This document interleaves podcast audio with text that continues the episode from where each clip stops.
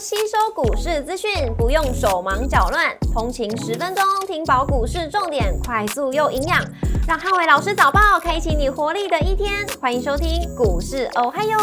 摩尔证券投顾林汉伟分析师，本公司经主管机关核准之营业执照字号为一百一十一年经管投顾新字第零一四号。大家早上，欢迎收听今天台股还有今天重点提醒：台股回撤支撑，留意题材股的轮动。上周五美股四大指数同步收跌，似乎结算出现结账的卖压。周五美股由费半指数下跌三点零一个百分点领跌四大指数，超回下跌四点八二个百分点，跟辉达下跌三点六九个百分点领跌费半成分股。上周五美股全面收跌，科技、通讯服务、能源、工业跟房地产类股领跌，金融跟医疗保健类股跌幅相对较小。微软下跌二点五个百分点，跟亚马逊下跌二点九九个百分点领跌科技股。Adobe 下跌四点二一个百分点，跟嘉德宝下跌二点五个百分点，领跌大型股。在上周五的部分，美股四五日结算，股市出现获利了结的卖压，科技股受到美债率攀高的影响，跌势较重，而且出现卖压扩散的现象。除了 AI 软硬体相关股票同步回跌以外，刚 IPO 挂牌的 ARM 同步开高收跌。短向美股持续高档的震动、震荡轮动，市场静待本周的联准会利率会议，观望气氛相对比较浓厚。股市红灯亮出黄灯，美元小跌跟美债利率反弹，而台股回撤支撑，留意题材股的轮动。台指盘后盘下跌一百七十九点，做收跌幅一点零六个百分点，台积 ADR 则下跌了二点三八个百分点。礼拜一大盘主观的重点有三：第一个十日线的支撑跟台币汇率的表现。第二个航运、生技跟政策题材股，第三个 AI 族群跟半导体股的一个走势。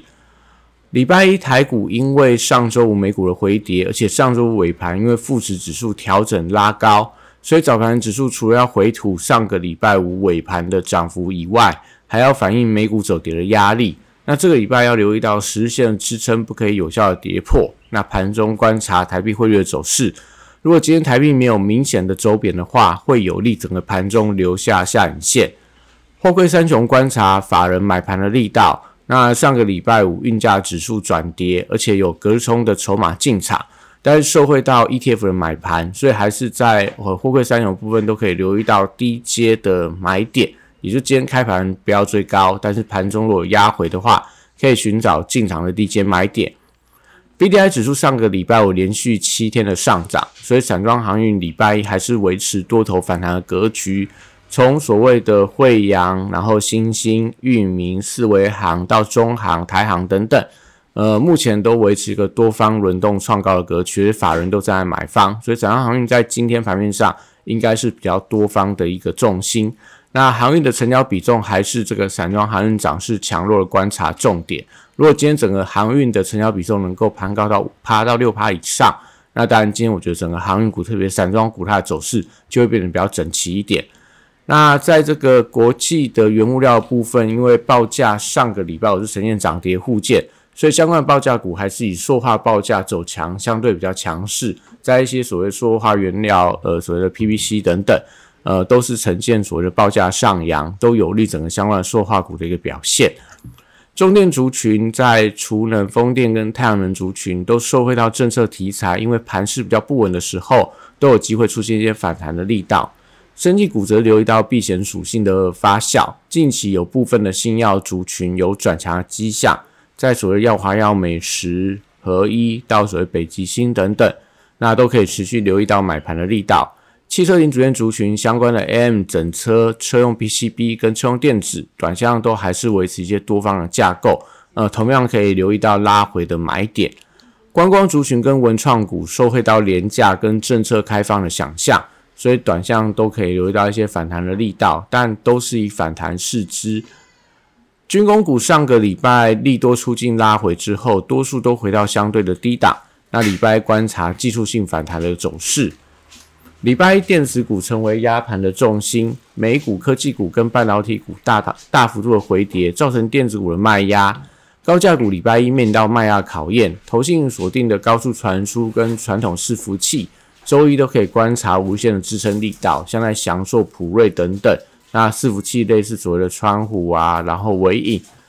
笔电指标广达跟伟创礼拜也面到卖压考验。美国超微的美超微的股价逼近到波段的低点，相关的 AI 伺服器都出现一些补跌的压力。散热板卡、PCB、机壳跟网通族群，礼拜也同步出现卖压。近期比较强势的散热跟网通的股票，留意到十日线的支撑不可以跌破。零零九二九的成分股受惠到 ETF 规模突破七百亿元，所以相关的封测、NB、PCB、IC 设计等相关的个股维持多方的创高走势。所以类似所谓的联阳啊、建鼎啊，或说这些呃华通啊、旺宏相关的指标股，我觉得都可以持续一并留意。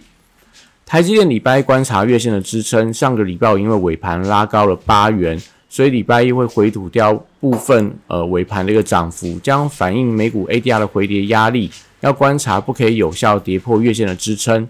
集体族群受惠到法人买盘，周一因为美光股价的回跌而出现短线上的卖压。所以可以观察短期均线的支撑买点，不然在群年跟微钢可以观察五日线跟十线的一个支撑。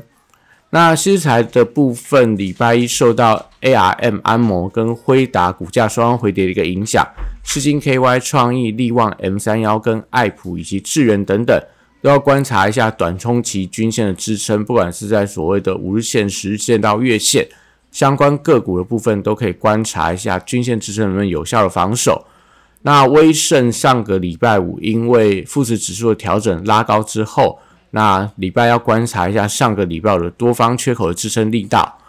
瓶盖股收汇到苹果新机上周的预购数字相当的亮眼，所以 Type C 跟光学镜头族群，我觉得都还是有一些反弹的机会。那指标股 Type C 则看到类似所谓创维、通家等等。那光学镜头则是以大力光、玉晶光为相关指标股。非屏阵营持续发表一些新机，那华为也传出一些拉货急单的一个效应，所以相关的手机供应链，如同华通、P.A. 族群跟兆利等等，收回到利多的题材，相对会表现比较抗跌。那以上今天台股我还优，祝大家今天有美好顺心的一天。立即拨打我们的专线零八零零六六八零八五零八零零六六八零八五。摩尔证券投顾林汉伟分析师，本公司经主管机关核准之营业执照字号为一百一十一年经管投顾新字第零一四号。新规股票登录条件较上市贵股票宽松，且无每日涨跌幅限制，投资人应审慎评估是否适合投资。本公司与所推介分析之个别有价证券无不当之财务利益关系。本节目资料仅供参考，投资人应独立判断、审慎评估并自负投资风险。